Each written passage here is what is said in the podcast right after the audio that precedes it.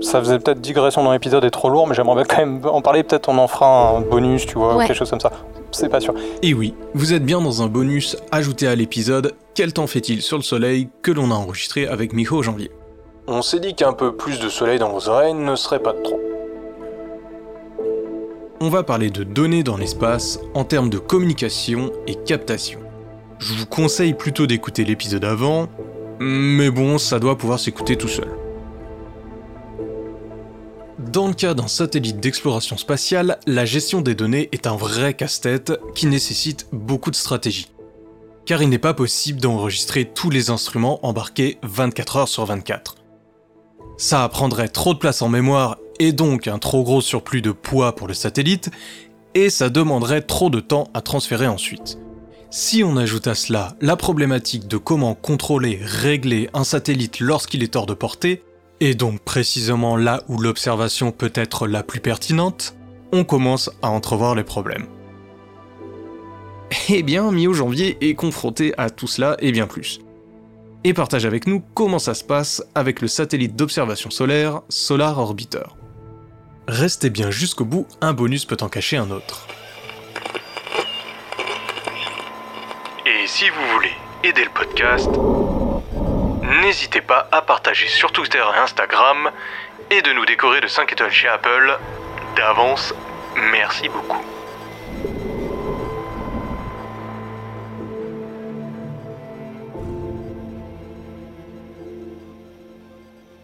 C'est vraiment moi ce que, ce que je trouve passionnant, donc euh, on, en a, on en a un peu parlé, c'est euh, la gestion des, de toutes les datas. Mm, mm. Euh, je, vais, je vais essayer de préciser ma pensée, c'est que en même temps, comment un satellite va choisir les bonnes datas, en même temps comment il va réussir à les transmettre sur une antenne, et en même temps cette antenne, elle reçoit de, des datas d'autres satellites.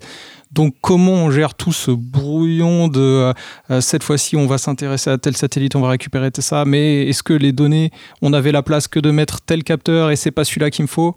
Comment on gère tout ça? Comment on s'en sort? Euh, ben, c'est euh, c'est une question justement difficile pour, pour certaines missions. Euh, Jusqu'à présent, en fait, la physique solaire, elle a plutôt pris le point de vue de, de la Terre, sauf euh, des missions comme les missions stéréo qui sont parties relativement loin de la Terre. Mais généralement, on observait proche de la Terre. Même si on était dans l'espace, on observait proche de la Terre. Et donc, on n'avait pas vraiment à se poser trop de questions. Et même euh, euh, un des, des satellites que, que j'aime le plus, c'est Solar Dynamics Observatory, qui a maintenant, je sais pas combien de péta gigas de données, euh, pétabytes de données. Euh, et, euh, et, donc ce Est-ce que c'est celui qui nous permet de live streamer le soleil ou je me trompe? Alors on, on, on peut. c'est ce que vous avez vu tout à l'heure. Hein. exactement. Ouais. Et, et, donc, on a des images en 4K. Donc des, des, ah images très très lourdes. mais pourquoi est-ce qu'on peut le faire? Eh bien parce que ce satellite est proche de la Terre. Donc on, on, on peut tout le temps communiquer avec, -hmm. avec ce satellite. Il n'est pas très loin.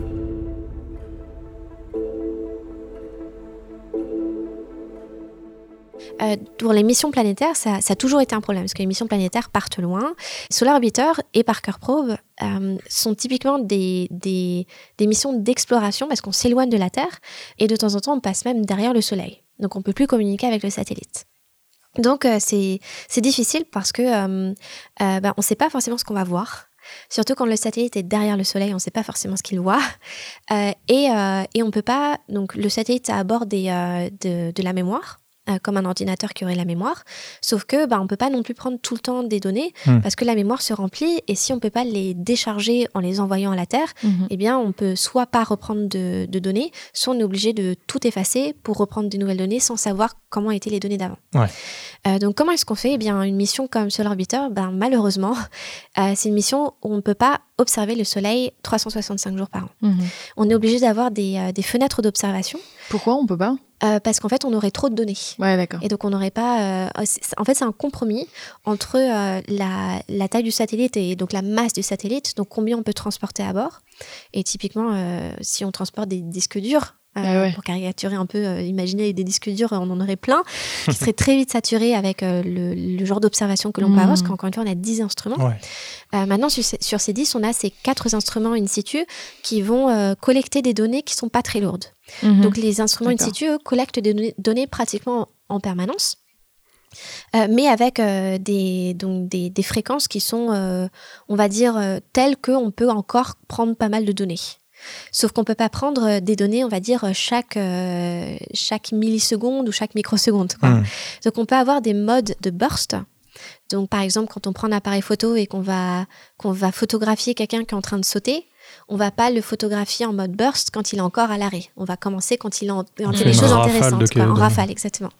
Et, euh, et donc pour euh, Orbiter, ce qui se passe, c'est que on peut le faire euh, automatiquement en disant, bah, dans les données, on commence à voir quelque chose d'intéressant par exemple, on dépasse un seuil euh, d'une intensité d'un paramètre, donc on va dire ah là ça commence à devenir intéressant et ça c'est déjà donné, c'est déjà codé en dur. donc il y, a de l'intelligence dans ce Solar Orbiter du coup. Alors je ferai attention, je ferai attention dans le sens où euh, c'est pas c'est pas de, voilà c'est pas de c'est pas des réseaux de neurones.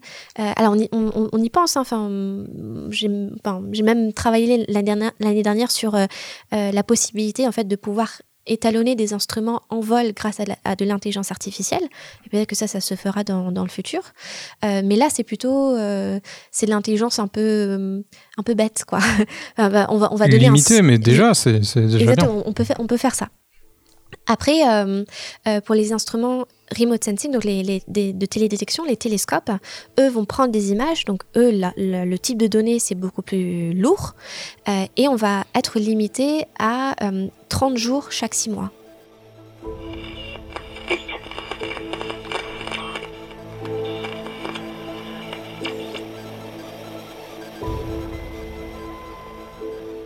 Mais la difficulté, c'est de dire, ben voilà, avec ces 30 jours, qu'est-ce qu'on fait? Mhm. Est-ce qu'on les met à telle date alors qu'en fait, on est obligé de, décider six mois à l'avance, quoi? Mhm. Donc, typiquement, euh, il y, a, quelques semaines, on a travaillé sur les observations que l'on va faire en février et en mars, hmm. dans, quelques mois.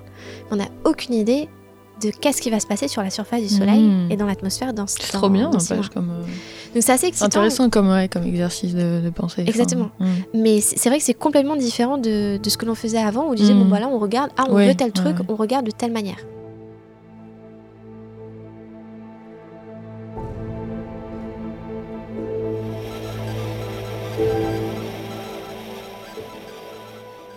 C'est comme si euh, vous partiez à la montagne avec euh, euh, avec un appareil, ben, on va dire un appareil photo, un appareil photo jetable, et vous avez un appareil photo jetable qui permet de faire de la photo couleur, de la photo noir et blanc. Je caricature complètement, mais l'idée mhm. c'est un peu ça.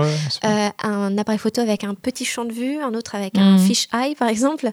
Et, et, je vous dis, ben voilà, avant que vous partiez gravir le Mont Blanc, je veux que vous me preniez alors, on va dire, on va espérer que vous allez voir des fleurs, donc on va les prendre en couleur. On va espérer que euh, il fera beau, enfin, on va espérer tout mm. ça.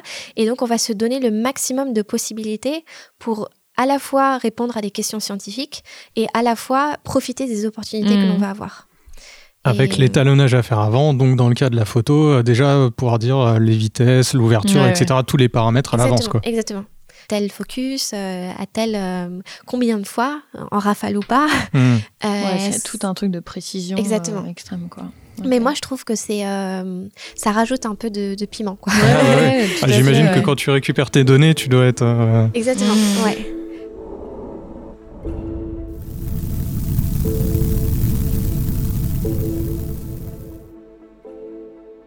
Dernière chose dont je voulais parler, c'est que euh, euh, ben, on, reçoit, on reçoit des, euh, des, données de, du satellite.